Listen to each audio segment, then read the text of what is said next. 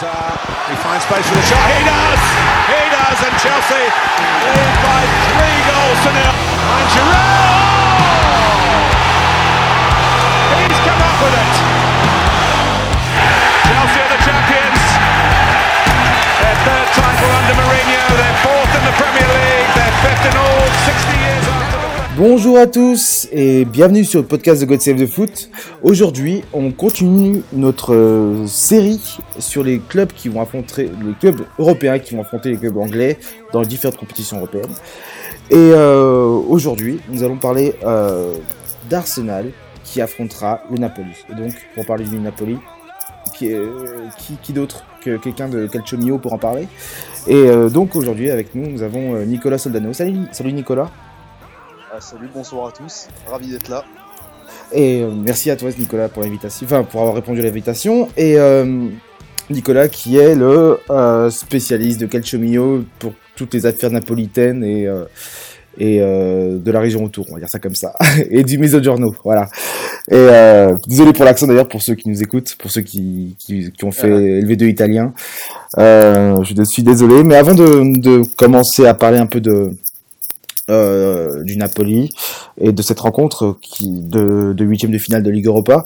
Euh, je suis désolé, on ne pourra pas parler de Chelsea qui affrontera le, le Prague parce que la personne en question avec qui je devais faire le podcast, euh, voilà, c'est assez compliqué de trouver des, des créneaux horaires pour pour pour parler un peu football parce que voilà, on a tous des vies, etc. Donc du coup, c'est un peu difficile. Avec Nicolas, ça a été aussi difficile, je pense, non?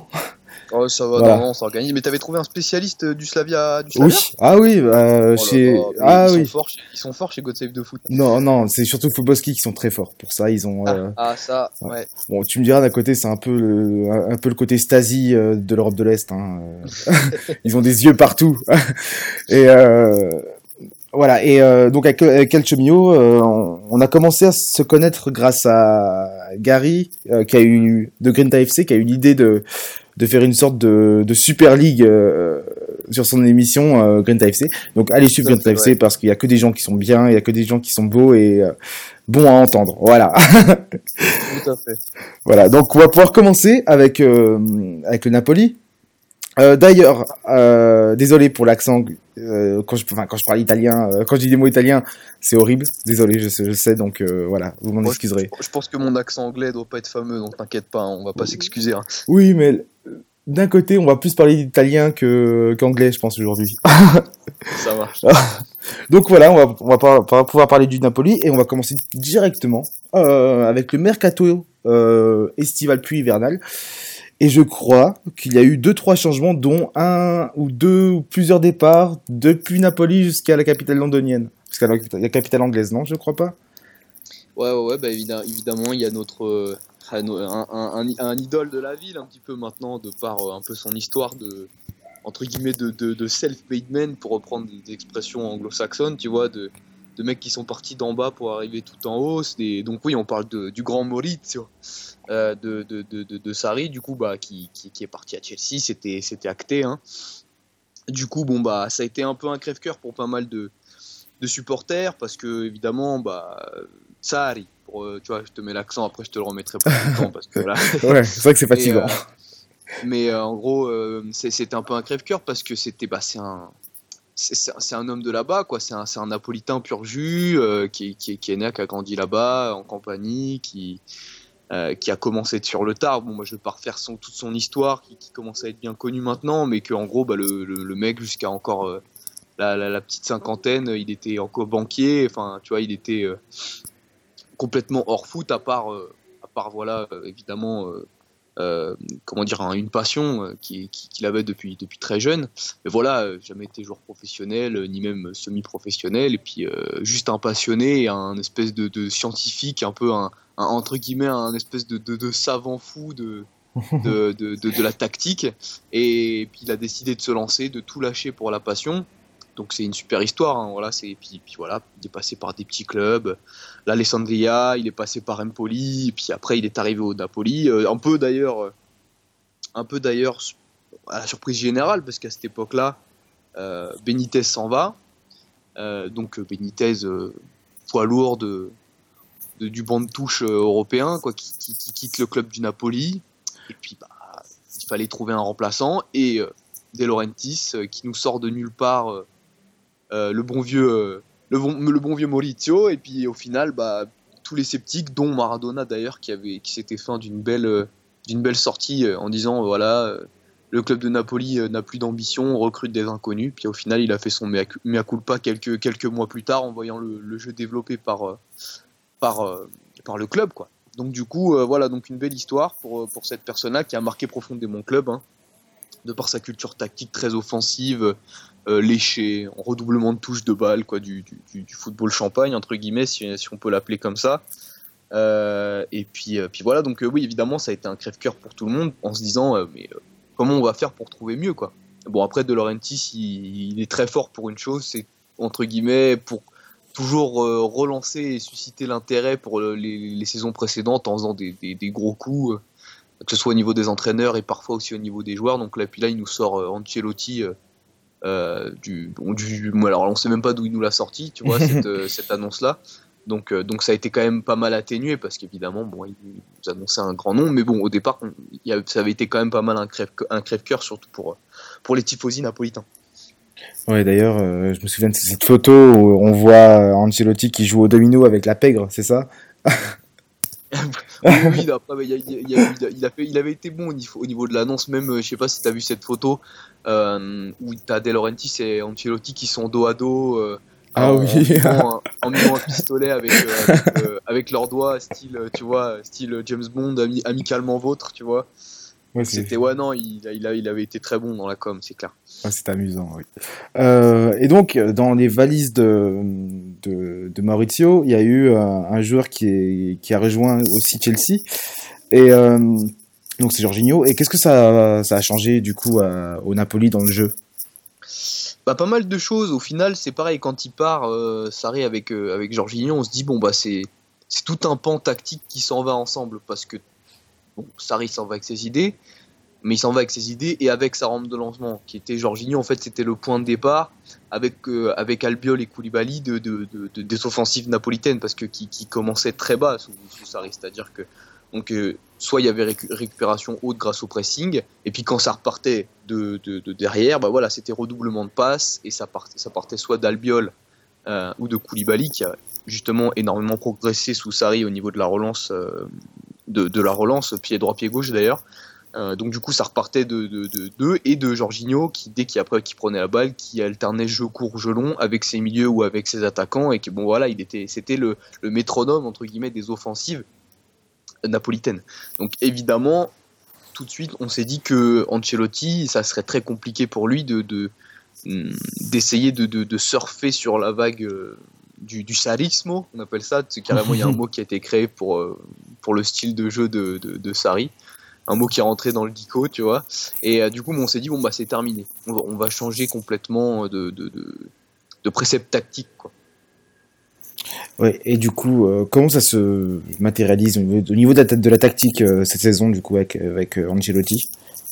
Bah, Du coup, Ancelotti, il a pas mal tâtonné au départ parce que, alors, on connaît Ancelotti, c'est rarement quelqu'un qui, comme par exemple, je sais pas, Guardiola ou d'autres, arrive, impose tout de suite ses idées et, fait selon ses, ses, ses, propres préceptes. En fait, Ancelotti, ce qu'il aime bien faire, c'est réutiliser ce qui a bien fonctionné avec les équipes. Parce que quand il prend une équipe, lui, il part du principe qu'elle elle a, des automatismes dans une certaine tactique, que les joueurs se connaissent euh, selon euh, des mouvements euh, qui, ont été travaillés avec l'entraîneur d'avant et il aime bien conserver ce qui a bien fonctionné pour ensuite le modifier et essayer de, le pousser encore plus, encore plus haut, essayer de l'améliorer encore plus en corrigeant les, défauts qu'il pouvait y avoir. Donc Ancelotti au, au départ, bah, il conserve le 4-3-3 le 4-3-3 avec euh, le 6 euh, au milieu de terrain, 1-6 et 2-8. Euh, du coup, il, bon, bah, il essaye de garder un petit peu ce style de possession, etc. Mais bon, comme il n'y a pas Jorginho, il est obligé de bricoler. Et il sort du chapeau Amsic en sentinelle. Donc, en gros, Amsic à la place de Jorginho. En fait, au final, on se dit ça peut correspondre parce qu'au niveau de la qualité de passe, voilà, Amsic il a rien envie à, à Jorginho, euh, donc ça peut correspondre. Euh, je cours, je long, bah voilà, il a les deux pieds en plus Amsic, donc voilà, donc c'est clair que c'était pas un souci là-dessus. Après, il y avait la question du, euh, la question défensive parce que bon, faut, faut pas oublier qu'Amsic à la base, bah, au début de sa carrière, c'est c'est un, un, milieu offensif, limite même utilisé en tant qu'ailier. Donc au fur et à mesure de sa carrière, il a continué de reculer. Mais, mais bon, alors on, se posait, quand même la question au niveau défensif, comment ça allait prendre. Et au final, ça, ça, a pris, euh, mais sans plus convaincre. C'est-à-dire qu'il a fait des très bons matchs à ce poste-là, Amsic, mais quand il y a eu des les matchs à, plus haute intensité, c'était assez compliqué au niveau défensif pour lui. On peut le comprendre, quoi. Il, il avait un temps d'adaptation qui, euh, euh, qu'il fallait lui laisser. Et du coup, Ancelotti, au final, euh, il se rend compte qu'avec son effectif et avec euh, les joueurs qu'il qui, a, eu, parce qu'au au mercato il y a eu quelques arrivées, il dit je vais tenter quelque chose, je vais tenter une, une formation que moi j'aime bien, en gardant quand même, euh, en, gardant quand même une cohésion euh, tactique de celle qu'il y avait d'avant, donc de Sarri. Et il décide de passer en 4-4-2 à plat, c'est-à-dire en gros 4 défenseurs, ça, ça change pas. Mais par contre, après 4 milieux de terrain, donc deux, en gros 2-6 en double pivot, un milieu droit, un milieu gauche et deux attaquants de pointe. Euh, donc qui, qui, tranche complètement avec le 4-3-3. Et en fait, grâce à ça, il pouvait mettre dans le double pivot Amsic, mais avec quelqu'un d'autre à côté de lui, peut-être plus travailleur. Donc généralement, il, il associe Amsic à Alan, voilà, ou parfois même mmh. Diawara. Euh, et du coup, il avait la possibilité d'avoir Amsic au milieu de terrain, dans cette zone euh, plutôt reculé pour commencer à construire les actions, mais épaulé de quelqu'un en numéro 6 à, au même niveau que lui pour, pouvoir l'aider dans les tâches défensives. Et euh, voilà, ensuite, on va dire que ça a quand même pas mal chamboulé l'équipe qui a mis un petit peu de temps à, s'adapter, mais maintenant, voilà, c'est acquis. Le, on va dire depuis, euh, si je me, si je vais pas dire de bêtises, mais je pense depuis septembre, octobre, donc assez tôt dans la saison, il passe en 4-4-2 et maintenant, voilà, l'équipe est rodée joue comme ça tous ses matchs.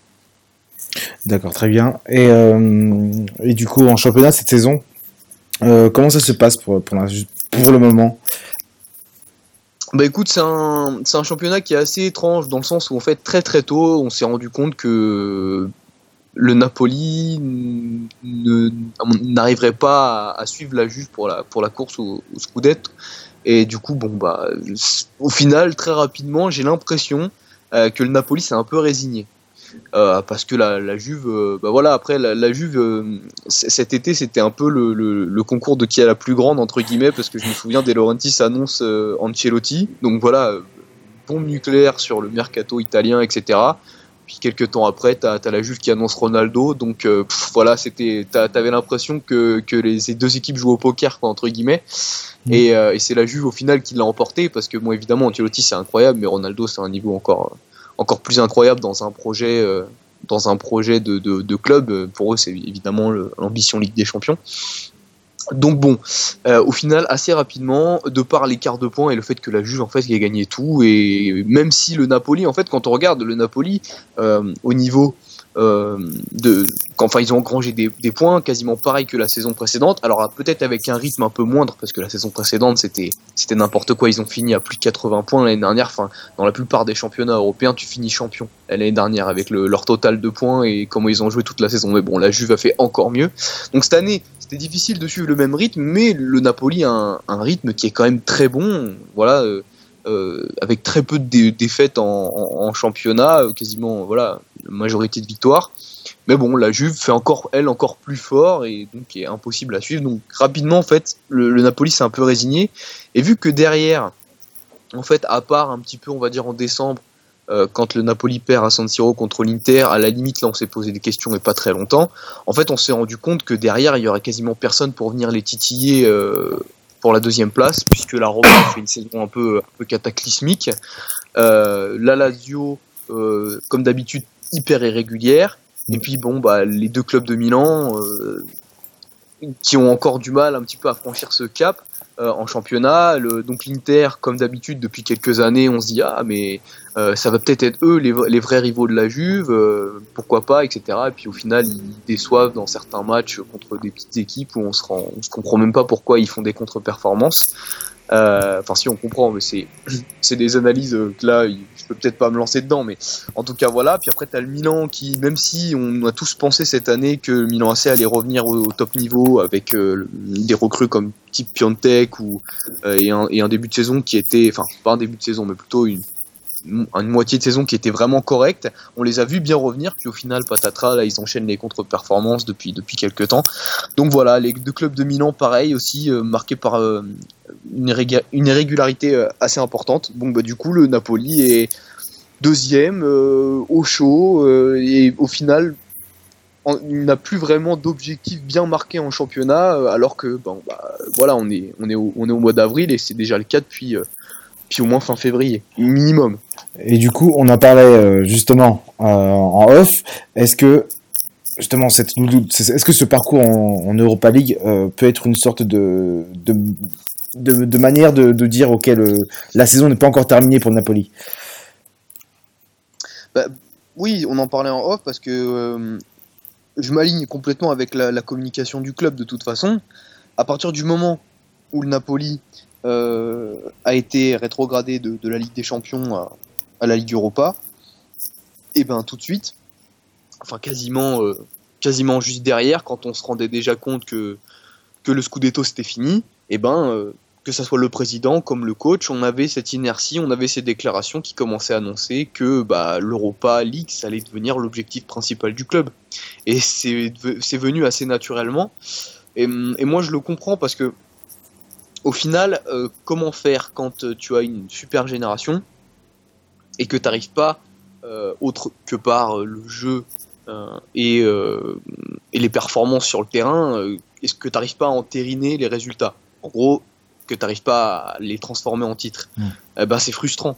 C'est frustrant et tu as envie généralement de marquer les générations. Alors, le Napoli a gagné de, une, une, Copa en 2012, une autre en 2000, donc je ne vais pas dire de bêtises, c'est 2014. et du coup, euh, du coup, voilà, mais il faut, ils, veulent vraiment. On sent que le club a vraiment envie d'aller plus loin. Bon, on l'a senti avec euh, le Scudetto l'année dernière. C'était vraiment un objectif qui, dépassait tous les autres. Hein. D'où d'ailleurs la, campagne de Ligue des Champions qui avait été un peu tronquée. Et, là, voilà, cette année, vraiment, ils se disent avec cette Coupe d'Europe, qui est certes bah, la deuxième Coupe d'Europe, mais qui en est quand même une. Et voilà, ils veulent, ils veulent certainement pas cracher dessus. Ils se disent, il y a une opportunité.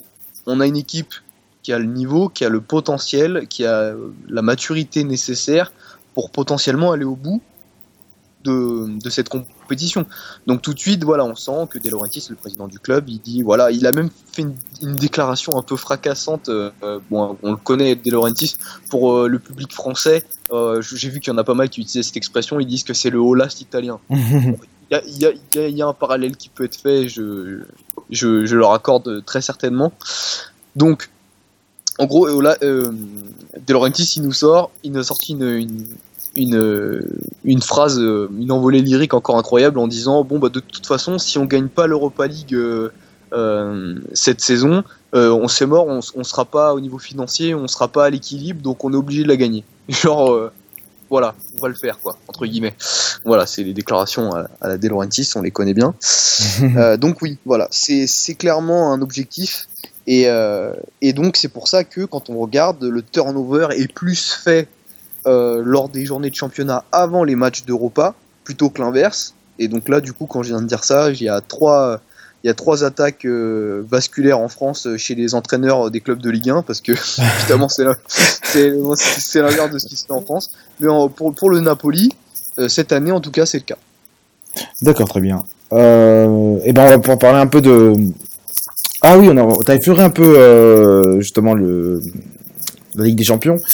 Et euh, encore une fois, euh, le Napoli s'est retrouvé dans, une, dans un groupe qui était pas facile, qu'on a pu qualifier de groupe de la mort, et je pense que c'était un peu normal, même si les, les Rouges de Belgrade, même si ça, ça, voilà, ça ressemble plutôt à un, comment on appelle ça, à une sorte de, de, de, club qui va se prendre tous les pains, mais en fait ils sont comme bien défendus.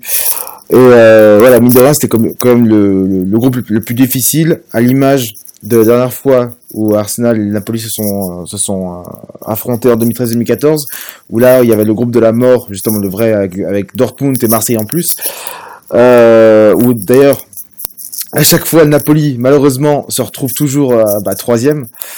Et euh, ça, on va, on va en parler. Mais du coup, comment, t'as vécu justement cette, cette phase de groupe pour le Napoli? Eh bah, bah, déjà pour, euh, pour commencer, je vais te rejoindre. Et en fait, le, truc, c'est que euh, entre le Napoli et, les groupes, et les groupes de la mort, et les groupes de la mort, c'est une grande histoire d'amour. C'est-à-dire que c'est culturel, j'ai envie de te dire, c'est traditionnel, parce que c'est à chaque fois, c'est la, c'est un peu la malchance, mais c'est un peu, euh, c'est pas étonnant vis-à-vis de ce que le club peut renvoyer euh, de temps en temps. Des fois, tu sais, qui fait, qui, qui ce, magnifique euh, loser entre guillemets, même si les mots sont forts. Mais parfois, le Napoli, c'est un peu ça, quoi. C'est-à-dire qu'il va, il va tomber, il va rendre les armes, mais avec panache. C'est-à-dire, il va tout faire, mais au final, ça suffira pas, quoi. Donc, du coup, du coup, voilà, les groupes de la mort, le Napoli connaît bien. Et d'ailleurs, il y a carrément une histoire entre, les, entre le Napoli, les groupes de la mort et les clubs anglais, parce que quand on regarde depuis le retour du Napoli au premier plan, c'est-à-dire après la faillite du club au milieu des années 2000, puis leur retour euh, en, Ligue des Champions, euh, cette, fameuse, cette fameuse année où Chelsea la remporte d'ailleurs, oui. et eh ben, quand on regarde, le premier groupe de la mort, il est avec Manchester City. Bon là par contre, le Napoli passe et à la surprise générale élimine Manchester City de la Ligue des Champions et passe avec le Bayern cette année-là et se retrouve en huitième contre Chelsea. Ensuite, euh, le, donc c'est contre Arsenal, donc c'est en 2014. De, cette saison-là, bah, il se retrouve avec, euh, avec Arsenal dans le groupe de la mort avec Dortmund. Et là encore, euh, cette saison, il se retrouvait avec Liverpool et avec le Paris Saint-Germain. Donc tu vois, il y a, il y a quelque chose entre guillemets. Et même d'ailleurs l'année dernière, il s'était retrouvé avec Manchester City dans, dans leur groupe. Oui. Donc tu vois, il y a, y, a, y a, une histoire peut-être avec le avec le, le, football anglais et le, et le Napoli en ce moment, en tout cas sur les dernières années. Oui, et euh, en parlant d'un peu de groupe de la mort entre guillemets, euh, dis-toi que le, lors de leur retour, je sais pas si c'était leur, leur, première saison en, en Europe, mais c'était euh, en 2010-2011.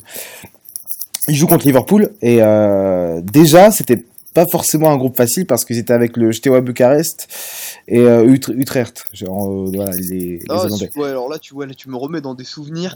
Euh, carrément, bien sûr, ouais, t'as as raison, t'as raison, t'as raison. Et, et, mais là, par contre, on est dans une période beaucoup plus noire pour, pour le Napoli en termes européens, dans le sens où quand ils reviennent pour la première fois en Europe, c'est en Europa League. et, je, et, je, me souviens que là, par contre, donc on est sous l'ère Mazzari. Euh, lui, par contre, il en avait rien à carrer, quoi. Vraiment, je me souviens encore à cette époque-là. Euh, ouais, ouais, ouais, je me souviens, c'était une, une, année plutôt moyenne euh, en Europe et même après, hein, si c'était pas la Ligue des Champions, ils s'en foutaient complètement. Je me souviens de défaites du Napoli contre contre des équipes ukrainiennes et tout, des trucs incroyables.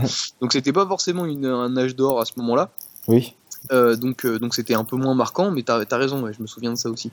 Après, euh, maintenant voilà, on c'est une autre dimension. La Ligue des Champions, là cette année avec Liverpool et Paris Saint-Germain, on savait très bien que ça allait être très compliqué. Tu tapes voilà, tu tapes le finaliste de l'année précédente tu prends un PSG qui n'a que l'ambition euh, de gagner cette, euh, cette Coupe d'Europe, euh, mais par tous les moyens, quoi, avec, avec, avec des joueurs monstrueux. Donc du coup, tu te dis bon, ça va être compliqué. Et encore une fois, bah, il s'est passé ce qui se passe très souvent, c'est-à-dire que le Napoli a bluffé, le Napoli a gagné, le Napoli a, a, joué le trouble fait, mais le Napoli était éliminé. Voilà. Donc malheureusement, encore une fois, ça s'est un peu passé comme ça. Et pourtant, et pourtant, quand tu regardes au final au niveau de euh, des confrontations directes avec les deux gros du groupe, donc c'est-à-dire Liverpool et Paris Saint-Germain, et, c'est le c'est l'égalité totale. Ah oui, oui, c'est vrai que c'est c'est l'égalité totale. C'est euh, en trois partout cumulés avec le PSG, puis un, un partout cumulé avec Liverpool avec une victoire chacun. Donc bon, bah voilà. Après ça s'est fait. Il y a beaucoup de choses qui se sont faites au niveau de de, des, matchs contre l'étoile rouge. Euh, l'étoile rouge chez, chez, eux, ils étaient, euh, ils étaient assez chiants. Moi, pour avoir ah, oui. le, le, match aller, euh, donc, donc étoile rouge Napoli, le 0-0 avec pas mal d'occasions napolitaines, mais c'était incroyable. L'équipe pour leur retour en Ligue des Champions, euh, je sais pas si certains ont vu le match, mais les mecs ils défendaient avec les dents, euh, avec euh, avec tout, avec tout, avec tous les, les, parties de leur corps. Les mecs ils étaient euh, ils étaient mais survoltés. Les types, euh, tu, tu te demandais à quoi ils tournaient quoi. Donc bon, c'était après tu ça peut se comprendre pour un club qui a une identité européenne comme ça, parce que l'Étoile Rouge de Belgrade, attention, c'est un club qui a une dimension européenne, en plus dans les années 80-90, mais qui était un club monstrueux à l'échelle européenne à cette époque-là. Donc du coup, euh, tu peux comprendre qu'il y avait une attente particulière pour le retour en Ligue des Champions. Et puis que voilà, c'est les déplacements dans les pays de l'Est. Bon voilà, après c'est les lieux communs qu'on connaît, mais, mais c'était vrai là ce soir-là. Moi quand j'ai vu ça, j'ai vu une équipe qui, qui, jouait sa vie quoi. Ah Donc du coup bon bah voilà, malgré le, le, nombre énorme d'occasions du Napoli qui aurait pu gagner, parce que voilà, je crois qu'il y a eu deux poteaux, une barre, enfin je sais plus exactement. Mais donc voilà, c'était un peu le piège également. Bah t'as Liverpool qui tombe exactement dans le même piège, mais pire encore parce qu'ils perdent là-bas 2-0. Donc, euh, donc l'étoile rouge a vraiment joué les troubles faits dans ce, dans ce groupe-là. Ouais, c'est vrai que, bah, pour parler un peu d'étoile rouge aussi, euh, Liverpool avait perdu là-bas. à Belgrade. Euh, avec deux actions, mais je trouve que c'est seules du match, en, je crois, en, 4 ou 5 minutes d'intervalle, euh, deux buts et le reste, Liverpool a tenté, mais n'a jamais réussi à atteindre la surface adverse tellement, voilà, ils avaient les, voilà, c'est un peu cliché de, la part des, de Serbes de dire qu'ils qu'ils étaient armés jusqu'aux dents, mais c'était un peu l'idée, quoi. voilà, mais je sais pas le dire, mais non, mais tu peux que, tu peux que constater que, bah voilà, les mecs, ils étaient pas là pour rigoler et ils étaient, entre guillemets, durs sur l'homme, quoi. Ça. Euh, et du coup, on va pouvoir parler un peu justement de cette rencontre euh, tactiquement. Maintenant, c'est vrai que c'était un peu méta, méta football, de la manière dont on en parlait. Là, on va, vraiment parler tactique, tactique. Euh, toi, comment tu penses euh, que le Napoli va aborder euh, ce match? D'abord par la formation, enfin par le système. Euh, donc, je pense que tu m'as dit qu'il y a 4-4-2. Je pense que ça va être ça. Enfin, ça pourrait être ça du coup. Et euh, comment tu penses que Napoli va se présenter? Est-ce qu'ils vont être en mode euh, voilà, on va les, on va les piéger ou euh, est-ce qu'on va piéger Arsenal ou est-ce que ça va être en mode on va essayer de dominer et de tout mettre et voilà de, de, les écraser entre guillemets? Bah écoute, pour, pour le match contre Arsenal, donc déjà ce qui est important c'est que l'aller est donc c'est à l'Emirates. Donc ça c'est important dans l'approche un petit peu tu vois de la double confrontation. je pense que ça, ça, ça je pense que ça dessert Arsenal dans le sens où, euh, euh, je, avec le retour à la, chez, chez, chez eux, ça aurait peut-être été plus simple. Mais là, du coup, je pense que le Napoli est un tout petit peu avantagé par rapport à ça. Après, bon, bah, évidemment, on n'est pas à l'abri de ce qui se passera sur le terrain. Après, niveau tactique, euh, je pense qu'Ancelotti va se présenter avec sa meilleure équipe. Il y a pas mal de blessures en ce moment. Mais normalement, mmh. tout devrait se régler tout devrait se régler dans les, dans les semaines qui arrivent.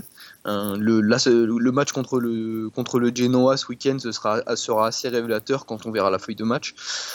Mais normalement, il devrait y avoir tout le monde. Insigne était blessé, il y avait euh, Fauzi Goulam qui était blessé également, euh, Mertens était un petit peu touché mais ça va mieux. Euh, Albiol par contre lui sera pas là. Albiol lui il est blessé jusqu'à jusqu'à quasiment la fin de saison. Donc c'est la seule équation. Enfin en tout cas c'est la c'est le seul qui ne pourra pas prendre, enfin, tenir sa place parmi les, parmi les titulaires. Ospina non plus, mais après c'est spécial parce qu'entre Ospina et Meret, il y a un turnover qui est, euh, qui est assez intense dans le sens où on sait, on sait pas qui est vraiment qui est le numéro 1. On, pense que c'est un peu Meret depuis quelques temps, même si sur tout le début de saison c'était plus Ospina.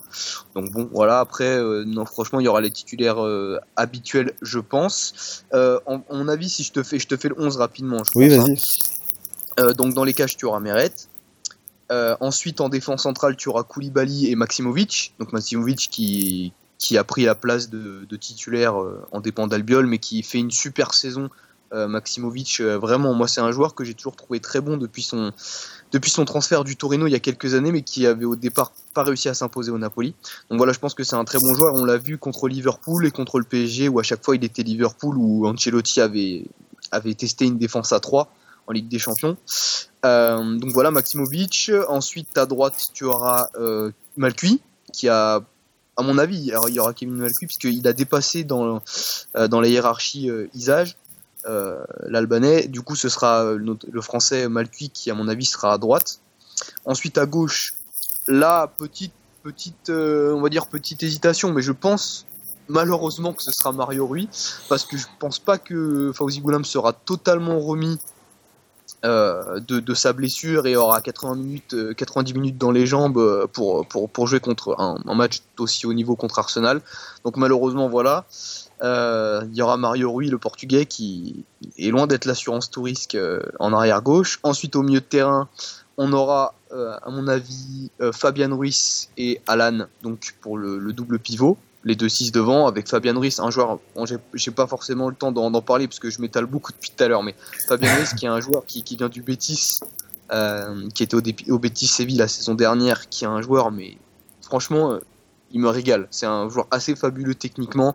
C'est un type de joueur milieu de terrain, tu sais, euh, espagnol, très très très juste techniquement, bon dribbleur, super super bon passeur. moi j'aime beaucoup ce joueur. Donc voilà, donc euh, c'est lui qui est, devenu titulaire depuis le départ d'Amsic euh, euh, cet, hiver en Chine. donc c'est lui qui est devenu titulaire au, centre avec avec Alan, pareil qui fait une saison monstrueuse. Sur les côtés, il y aura Callejon à droite, classique, l'indéboulonnable. Euh, à gauche, euh, c'est là que je me demande aussi s'il n'y aura pas une petite concurrence. Je pense que ce sera Zielinski, parce qu'il est sur une très bonne dynamique, et que euh, je pense que ce, sera plutôt lui, euh, dans le sens où il est plus capable aussi de gérer les tâches défensives par rapport à des ailiers qui sont un peu plus offensifs euh, à ce poste-là, type Verdi ou, Mertens. Euh, ensuite, et devant, je pense que ce sera Insigné Milik, la doublette, puisque Ancelotti il a un peu ré- réinventé euh, Insigné cette saison en le plaçant non plus sur une aile, mais en le plaçant deuxième attaquant, sorte de, de, de 9,5 euh, aux côtés de Milik, qui lui bon, bah, jouera le rôle du, de, de la tour de contrôle euh, entre guillemets par, par rapport aux deux, aux deux attaquants centraux. Donc voilà, je pense que là tu as le tu as le tu as le 11 type qui, qui se pointera à, l'Emirates avec à mon avis bon peut-être peut-être qu'Isaï sera peut-être préféré à, à parce qu'il il a un côté un peu plus défensif, euh, mais c'est pas sûr. Et puis euh, voilà, je pense que Mertens débutera sur le banc et rentrera en cours de match. D'accord, très bien. Moi, je vais mettre du côté d'Arsenal, du coup. Euh, voilà, ce qu'on a vu récemment par rapport à Arsenal, euh, c'est du 3, enfin défense à 3, et ensuite c'est du 3-4-1-2, 3-4-2-1, ça dépend de, de la forme euh, d'Ozil et de la forme des attaquants. Donc euh, en général, enfin, je pense que le, je pense que beaucoup de, de fans d'Arsenal seront d'accord avec moi que euh, la défense à 3 euh, avec Montréal, euh, qui est qui est comment on dit ça qui est qui est incertain pour euh, pour euh, pour jeudi. Et euh, le troisième c'est pas Mustafi c'est un quelqu'un qui est un peu meilleur. J'ai oublié son nom ça y est. Je suis déçu désolé pour les amis qui sont fans d'Arsenal. Et Socratis bah voilà c'est Socratis le, le grec. Donc voilà pour la pour la défense. Ah oui le, gardien ce sera Sech normalement qui joue qui joue les compétitions Ouais. européennes. Ensuite donc la ligne de quatre milieux donc euh, les deux pistons Normalement, c'est Maitland Niles à droite et euh, Kolasinac à gauche. Euh, dans l'axe, euh, normalement, Ramsey devrait être euh, fit, enfin devrait être euh, disponible pour jouer. Euh, et j'espère qu'il sera, qu'il sera là parce que c'est vraiment lui le, le cœur de cette équipe. Bien qu'en fin de saison, il va rejoindre euh, le pays, euh, bah, le, le, le- ton championnat du coup, euh, qui serait, normalement aux côtés de soit Torreira, soit, soit Gendouzi, ça dépend encore de, l'appréciation de, voilà, des, joueurs euh, au niveau de leur, euh, capacité à 100%. Euh, ensuite, Eusil devrait être numéro 10, même si voilà, on sait, on sait pas du tout s'il est capable d'enchaîner des matchs à, à haute intensité parce que récemment on a vu qu'il a beaucoup de problèmes de soit de confiance de l'entraîneur, soit de problèmes de de dos, soit des voilà, c'est euh, c'est assez compliqué. C'est l'énigme Ozil quoi. Ouais, ça c'est vraiment l'énigme. Et euh, c'est vrai qu'Arsenal, là, là, là, quand j'y pense, euh, en te disant l'effectif, je me dis que ils ont quand même beaucoup de beaucoup de points de- d'interrogation par rapport à l'équipe qu'ils vont aligner, parce que c'est vrai que quand quand t'enlèves Ramsey, euh, Ozil euh, et je dis Koscielny en défense, c'est quand même déjà beaucoup. De sachant qu'ils ont déjà euh, Rob Holding, c'est euh, le défenseur central et euh, un autre un autre joueur ça j'ai oublié le nom je suis désolé qui, qui- les deux sont ah, des l'espagnol à Ah, droite bah, là. Bellerin, voilà, Bellerin qui, est- qui sont- sont jusqu'à la fin de saison. c'est ça qui sont qui sont fait les lig- ligaments croisés donc euh, voilà c'est neuf mois c'est donc eux ils vont revenir euh, Steiner, je crois qu'il est, il est également blessé. oui il est blessé mais euh, je pense que c'est pas une, une absence qui qui va faire euh, pleurer les les Gunners quoi c'est pour ça que j'en j'en parlais pas là je parlais vraiment des joueurs qui sont importants et euh, voilà et pour euh, Holding et, euh, et Bellerin euh, ça sera pas avant septembre octobre donc c'est vrai que c'est assez euh, c'est assez désolant parce que c'est vrai que euh, les deux faisaient une belle saison jusqu'à là bref euh, et en fait, en- enfin, euh, l'attaque devrait être le duo euh, Lacazette Aubameyang. Et voilà, là on va pas, on va, on va pas parler de, de comment ça va, ça va s'animer. En général, Arsenal, pour t'expliquer, en fait, joue large en bas, en fait, et ensuite ça termine comme un entonnoir. D'accord. Voilà. Et ce qui est amusant, c'est que de par comment je peux dire ça, par euh, par intuition, tu vas dire ok, en général, c'est Aubameyang qui va prendre la profondeur et la casette qui va qui va raccrocher un peu et qui va, qui va venir un peu plus intérieur. Mais en fait, c'est pas du tout ça, Arsenal. Ça, dépend des, actions. Des fois, t'as as, la casette qui va prendre la, profondeur, Aubameyang, Aubameyang qui va revenir un peu en arrière, qui va s'excentrer. Enfin voilà, c'est vrai que c'est assez, assez euh, impressionnant parce que d'un côté, t'as as ce côté-là, en fait, où tu dis putain, mais pardon, je suis désolé pour le gros, mais qui est-ce que tu vas marquer? Qui, qui, va, qui va te prendre ton dos et qui va, qui va rester dans dans le, dans le, les half space, dans le, dans le, ah, comment on appelle ça en français, dans les, euh, dans les, dans les demi-espaces pour, euh, voilà, pour tenter de, d'avoir le ballon. Ça peut être Aubameyang, ça peut être Ramsey aussi. Et du coup, tu te dis, ah là j'ai un, problème parce que c'est soit euh, je laisse un mec qui est tout seul, soit je ça crée un dysfonctionnement dans mon pressing et j'ai du mal à, aller euh, voilà à, créer une sorte de d'osmose dans, mon pressing défensif de, de sorte à, à ne pas laisser de d'espace. Ouais, je sais pas si c'est euh, c'est clair ou pas. Je, voilà. Je suis, je suis. Et du coup, Arsenal, c'est vrai que même si c'est euh, c'est pas forcément la meilleure équipe de Première Ligue euh, cette saison du moins, euh, c'est c'est en ça qui qui sont très difficiles à jouer. C'est parce qu'en fait, t'as beaucoup de joueurs qui qui soit se complètent, soit sont capables de faire le boulot des autres. Et du coup, de l'autre, je veux dire. Et du coup, tu te retrouves tout le temps avec une équipe qui qui est assez euh, difficile à déchiffrer parce que ils peuvent aussi bien euh, mettre 5-0 au Napoli et euh, c'est fini et aussi bien euh, s'effondrer et, et, voilà et, perdre sur le même score quoi. Et, euh, et ça dépend aussi de deux trois joueurs type Ramsey comme j'en parlais et aussi voilà de la volonté de certains de, de vouloir se dépasser pour ensuite voilà pour, pour pour gagner quoi. Et voilà et euh, après, je vais, te laisser la parole, mais euh, pour Mesut Özil, on n'en sait rien. Euh, J'espère que il va éviter de jouer à Apex ou à Fortnite dans la, pendant la semaine. euh, du moins, j'espère vraiment parce qu'honnêtement, il faut vraiment que voilà, il, il prouve qu'il a, il a, au, du moins aux supporters, qu'il a vraiment toute sa place ici parce qu'il a fait un, dernier match face à Newcastle qui était formidable. Mais le problème, c'est que c'est Newcastle. voilà, c'est ça le problème, ah. c'est que euh, quand on dit Ozil, on a envie de le voir, euh, voilà, euh, dans des grands matchs. Et euh, le grand match, il arrive face à Napoli. Donc voilà. Bah, à toi. ce, que, ce, que, tu me dis, ça, fait, ça, ça, me fait penser à quelque chose, qui est que moi, tu vois, je suis parti tout de suite bien en tête dans mon 4-4-2, etc. Après, je sais qu'Ancelotti, pour les gros matchs, et surtout quand les gros matchs pouvaient être à l'extérieur, il aimait bien jouer à trois défenseurs derrière. Mmh et repasser en 3-5-2 hein, pour avoir une assise défensive plus stable et surtout pour avoir plus de milieu de terrain euh, afin de, conserver le ballon au milieu par des redoublements de passes. Le problème, c'est que là, en, ce moment, je ne pense pas qu'il ait la possibilité de le faire euh, parce qu'avec la blessure d'Albiol, euh, la, défense à 3, pour lui, ça devient plus compliqué parce que derrière, il nous reste Luperto, qui est un jeune, jeune joueur formé au club, mais qui est encore, pour moi, très vert quoi pour le très haut niveau. Et ça m'étonne que de le voir dans un milieu à 3 dans un dans une défense à 3 surtout qu'il n'a jamais testé. Ou alors on a Thierry Chess le, le, roumain ah. que tu connais certainement ouais qui, qui, est l'ancien Spurs qui est, qui est donc voilà qui lui a été blessé pareil ligament croisé euh, les trois quarts de la saison qui vient de revenir qui s'est reblessé. Enfin je j'y crois pas une seconde. Donc voilà mais pour tout ça pour te dire qu'Ancelotti, il, il, a, il a cette vision des choses un peu plus pragmatique que Sarri, qui lui, bon bah, voulait jouer et imposer sa patte, peu importe qu'il soit à domicile, à l'extérieur, contre euh, que ce soit contre Empoli ou contre la Juve. Et ben du coup, euh, lui c'est différent, il s'adapte un petit peu plus, comme on l'avait vu contre Liverpool, où en fait il avait été au départ très prudent et dès qu'il avait pu porter les stockades en fin de match, et ben mmh. il avait euh, incité son équipe à, à perdurer le pressing en fin de match. Euh, et euh, alors que, enfin voilà, je me souviens que, ça avait été un super match de, de, de sa part, un match tout en ah, contrôle, oui. où, ils, ils, avaient complètement endormi Liverpool, qui n'avait pas eu une occasion. Euh, donc grâce, bah voilà, à, la, à, une possession de balle parfois passe, mais justement pour créer des faux rythmes, mmh. et, euh, et, surtout à une conservation de balle au milieu de terrain qui était, bah voilà, qui était très propre, très peu de pertes de balles, euh, donc surtout dans, dans, dans le cœur du jeu.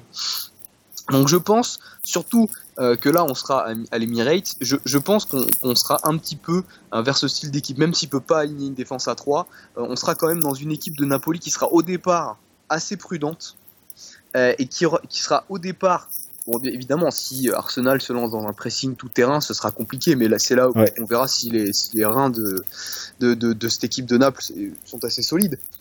Mais on verra on verra si, ça fonctionne. Mais je pense que ce sera ça. Dans le 4-4-2 euh, qu'il a mis en place, vu qu'il y a plus de 6 seuls euh, type sentinelle, généralement c'est Koulibaly qui s'occupe euh, de la première passe, de la première relance, qui, est pour briser en tout cas les, espaces. Euh, en gros, généralement ce qu'il fait, c'est qu'il joue, joue en passe courte forte sur les milieux de terrain. Ça, c'est quelque chose que, qui est travaillé et qui le, qui le, fait de mieux en mieux. Euh, et, donc Koulibaly sert de, de, rampe de lancement. Donc il va essayer de trouver soit ses milieux euh, centraux, soit ses milieux, soit les milieux qui sont excentrés. Euh, et, et, après, ça va construire au milieu du terrain, ou alors ça va revenir jouer avec les, avec les arrières latéraux. Donc je pense qu'au départ, on sera un petit peu dans cette configuration-là.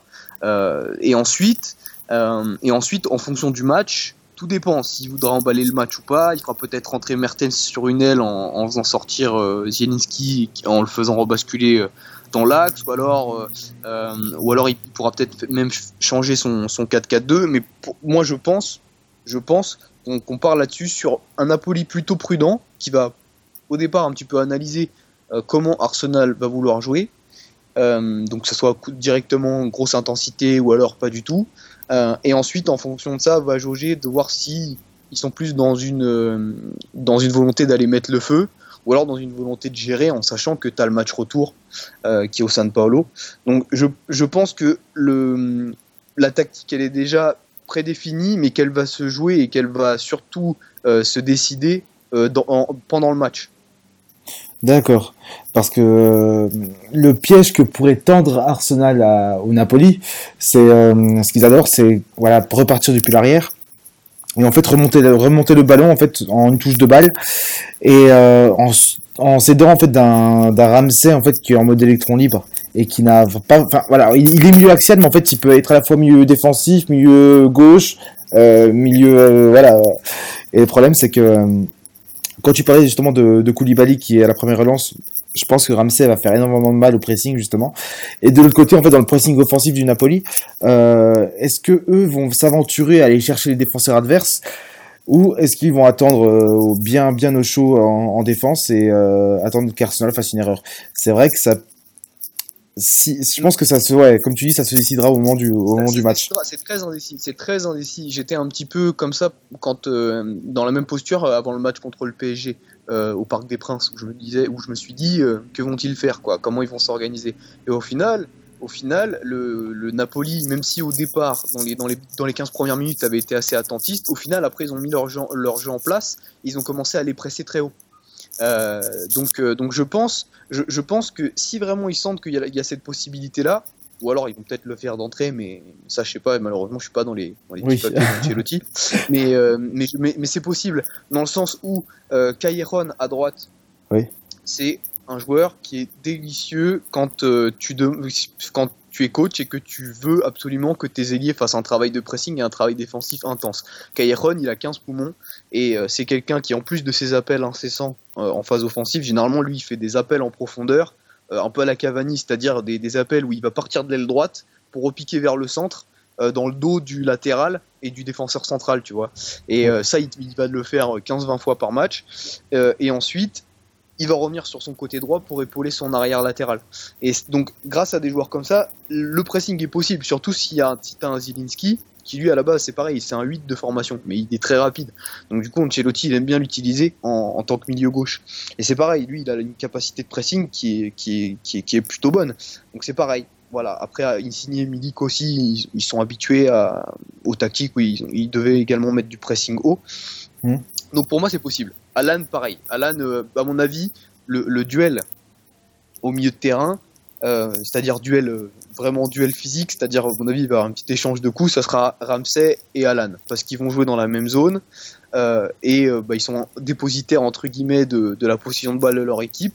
Ah oui. oui. Donc ouais, donc il y aura il y aura à mon avis un, un gros duel à ce niveau-là parce que voilà Alan moi j'adore ce joueur parce qu'il est euh, d'ailleurs on a pu le voir en Ligue des Champions on a beaucoup qui l'ont découvert cette année alors qu'il est au, à mon avis au top top niveau depuis 2-3 ans c'est le c'est le entre guillemets c'est le box to box par excellence même s'il est, il est pas très bon finisseur. Voilà il marque il marque très peu de buts dans une saison mais il fait des passes. Euh, et puis surtout quel abattage quoi, au milieu de terrain. Le mec est un très bon dribbleur et en plus un, un super défenseur quoi. Un mec qui euh, c'est un bulldog quoi. Donc euh, donc voilà je pense que au milieu de terrain ça va jouer entre lui et Ramsey dans le sens où si Ramsey arrive à jouer plus vite que lui à toujours garder un temps d'avance sur Alan euh, et ben du coup le Arsenal aura ce décalage euh, par contre, si Alan arrive à, à, taquiner les chevilles de Ramsey euh, qui, qui, et, et, qui multiplie les pertes de balles, et ben là, du coup, ce sera bon pour le Napoli qui, encore mieux qu'avant, euh, sait gérer ses, ses, phases de contre. D'accord. qui, euh, grâce à Ancelotti, voilà, ça c'est un- on va dire c'est une, une particularité, c'est que depuis que Ancelotti est là, il a réussi à faire progresser l'équipe également dans les phases de euh, pas les phases de transition parce qu'ils étaient déjà énormes avec Sarri, mais les phases vraiment Mm. de pur contre euh, qui étaient beaucoup moins travaillées avec Sarri vu que bon bah tu lui il partait pour avoir minimum 60% de la balle. Mais avec Ancelotti, voilà, ça a été travaillé. Il y a un côté euh, maîtrise de la contre-attaque que je trouve plus développé ces derniers temps. Oui, j'avais oublié de parler d'un autre joueur qui serait absent normalement, c'est Rannik Chaka. Voilà, et voilà. Il y en a, Par- qui sont, il y en a du côté d'Arsenal qui sont contents. hein. Euh, ça dépend desquels, mais moi personnellement, je trouve, je pense au match qu'il a fait face à United, en fait, c'est devenu le bulldog qu'on attendait qu'il soit en fait, parce que jusqu'à récemment, il concédait beaucoup de cartons rouges un peu euh, d'une manière un peu euh, bête et stupide.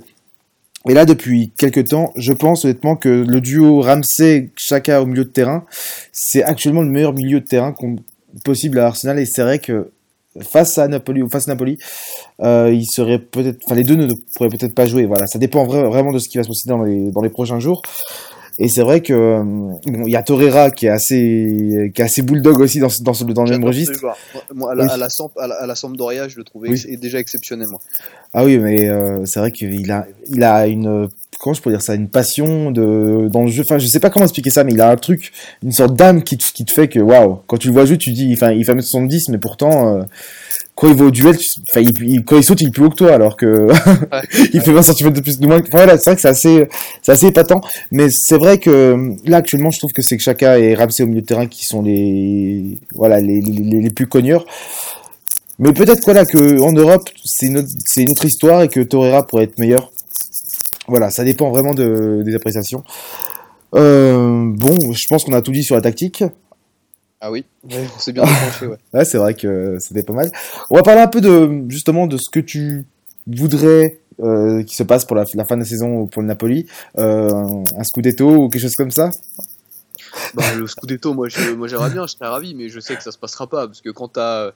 Euh, je- tu sais quoi, je les compte même plus, mais je pense que t'as 15 ou 18 points d'écart avec la Juve. Enfin bon, un truc euh, impossible quoi. Oui. Donc euh, non, il y aura pas de Scudetto cette année. Il y aura malheureusement pas de coupe non plus, puisqu'il y a eu l'élim- l'élimination contre le Milan. Ben, moi, ce que je leur souhaite, c'est évidemment de- d'aller au bout en, en- en Europa League quoi. C'est c'est évidemment ça. Après, je sais qu'Arsenal, et c'est également un point qui est important qu'on n'a pas abordé, je, je l'aborde en 30 secondes, c'est que est-ce que Arsenal partira dans vraiment dans, dans, dans l'idée de, de gagner cette Europa aussi Il y en a qui disent oui, euh, parce qu'évidemment, bah, tu as sur le banc quelqu'un qui l'a déjà gagné trois fois, qui a une culture de la Coupe d'Europe et de cette C3 qui est, euh, qui est quasiment inégalable avec, euh, avec Emery sur le banc. Mais voilà, avec ce qui se passe en, moment, en ce moment et la troisième place acquise il y a pas longtemps, là, tu te dis, est-ce que le, le Arsenal va pas tout miser sur la qualification en Ligue des Champions euh, par le championnat et avoir une belle place en championnat avec euh, des matchs, euh, tu vois, qui restent à jouer quand même en, en championnat. Et peut-être pas forcément tout donner en Europa League, je sais pas. Ça non plus, je pourrais pas forcément y Euh, répondre. Aussi voir l'état d'esprit dans lequel ils vont se présenter, tu vois, pour ce pour ce quart de finale. C'est ça. Bah, je, je, je vais te dire, en fait, si ça avait, été- ça, ça avait été comme il y a environ un mois, un mois et demi, où Arsenal était sixième, cinquième et qu'ils étaient assez loin des quatre- de la quatrième place, là, je t'aurais dit, oui, là, ils vont tout tenter pour le- l'Europa League. Et là, c'est vrai que aujourd'hui, maintenant qu'ils sont de retour dans, dans le top 4, parce que voilà, c'est plus top 4 qui est important pour, euh, pour l'Angleterre, comme en Italie d'ailleurs. Euh, je sais pas aussi, j'en ai aucune idée. Euh, je pense qu'il y, y a qu'une, seule personne qui, qui, qui le sait, et c'est Unai. voilà, pour tout te dire. euh, voilà, je, pense que on, on, peut essayer de, de tenter de deviner, mais c'est vrai que c'est, euh, assez difficile à savoir. Mais euh, je pense que ça, je pense que lui serait pas contre l'idée de remporter l'Europa League. Je pense que euh, Ouais, j'imagine, serait, ouais. voilà, je pense que ce serait pas mal pour lui. Euh, du moins au, moins, au moins pour lui, parce que c'est vrai qu'il a été, euh, voilà, il a eu une saison qui était assez difficile, pas autant que quand il arrive au PSG, parce que c'était encore autre chose par rapport aux médias. Mais euh, il a vécu des moments difficiles et euh, là, ça commence un peu à, voilà, il y a un peu des éclaircies par rapport au, au début de la saison. Bon, voilà. Donc, euh, donc toute la saison entre guillemets du Napoli se joue, euh, se jouera face à face à Arsenal. C'est vrai que c'est Et oui, et c'est beaucoup de pression du coup. Ouais. Ouais. Donc euh, ça va être ça va être ça va être beau à voir quand même parce que euh, on, dès dès les huitièmes de finale d'Europa League on a quand même une- moi ce que j'appelais directement une affiche Ligue des Champions. Non pas enfin pas Bien non sûr. plus une demi-finale hein, mais ça reste du niveau Ligue des Champions. Ouais, oui oui totalement. Bon bah je pense que Nicolas on s'est tout dit. Ah ouais, je pense qu'on a fait le tour. Ouais, c'est vrai que c'était assez, assez complet. Je suis content parce que c'est vrai que ça fait plaisir de parler de, de football que toi ou que moi nous parlons, enfin voilà, de, d'équipes qu'on connaît pas forcément euh, aussi bien l'un que l'autre. C'est clair. Voilà. bah, surtout que bah, je crois que, euh, sans dire de bêtises, je crois que c'est seulement la. la euh, du coup, ça sera la troisième fois que, que le Napoli et l'Arsenal vont se rencontrer en compétition officielle, parce que c'était les deux en 2013 du coup en Ligue des Champions, c'était les deux premières fois si je dis pas de bêtises. Euh, c'est possible parce que là, justement, j'ai, j'ai, le, comment on appelle ça? J'ai tout, tout, tout ce qu'a fait euh, le Napoli face aux Anglais. Euh, donc de- depuis le, le retour là en Europa League, donc il y a eu Liverpool, euh, City en 2011-2012, Chelsea et euh, Arsenal. Et avant ça, ouais, faut remonter aux années 60 où il y avait Leeds United, putain, pardon, et, euh, et Burnley, si tu veux savoir. Burnley qui avait gagné 3-0 face au Napoli en 66-67. Voilà, en, coupe des, en coupe des coupes, je crois. voilà, donc c'est vrai que ça, ça, ça remontait il y a longtemps hein, de, de voir des, de voir des, des, des Anglais affronter le, le Napoli avant ça. Parce que je crois que lorsque le Napoli était, euh, était au top sous, euh, sous Maradona, euh, c'était au moment où l'Angleterre était interdite de, de compétition Ouais, européenne. donc, Exactement, ouais. Exactement. Ils, ils étaient plus Voilà. en, ils étaient plus en, en Coupe d'Europe. Après, euh, je me souviens d'un truc. Bon, alors là, les gens vont me prendre pour un fou, mais je me souviens de cette, euh, de cette compétition qui, qui était la Coupe anglo-italienne. Ah oui, ça, c'est encore autre chose. Ah ouais. Ça te dit quelque chose, ça hein Ah oui, oui, c'est vrai que... dans les années euh, pff, ouais, 70-80. Et je me souviens que, euh, que tu as le Napoli qui avait mis une branlée à Southampton euh, à cette époque-là pour la, pour la finale de, de cette coupe. Euh, pff, mais je sais plus, ah, je sais plus, ça doit être ouais, les années 70. Euh, si je dis pas de bêtises, ça doit être mi-70, ouais. Euh, Faudrait que je trouve ça, mais là, j'ai, je l'ai pas sous la. sous Ouais, non, mais là, euh, là même dans les fiches, c'est dur d'aller le trouver celle-là. hein. Ah oui, c'est vrai que. Ah non, j'ai aucune. Non, parce que c'est vrai que la dernière s'est jouée en 96, entre le Genoa et Port Vale. Ah ouais, c'est vrai que c'était. euh, Ah ouais, ok. Ok. Ça devait être, ça devait être drôle quand même, hein, comme, euh, comme compétition. Ouais, là, on, par- on parle d'une époque. euh, on parle d'une époque que même nous, n'avons pas vu. Hein. Bah, je veux dire, enfin, ouais, on était presque pas nés hein, à ce moment-là, donc. Ouais, le 70, j'étais loin d'être né, ouais. Ah oui. bon, merci à toi, Nicolas. Bah, et pas de euh, voilà, et Merci pour l'invitation. bah, merci à toi et j'espère qu'on se retrouvera euh, soit chez, euh, chez Green AFC, soit dans notre podcast. Mais pour cela, il faudrait que le Napoli passe et euh, voilà, on l'espère pas. de l'autre côté du moins. et je pense que de, de l'autre côté c'est réciproque. Hein. Voilà, comme ça il n'y a pas de jaloux. Et ben merci à toi. Et à la prochaine, j'espère. Ok, merci bien. Ciao. À plus tard.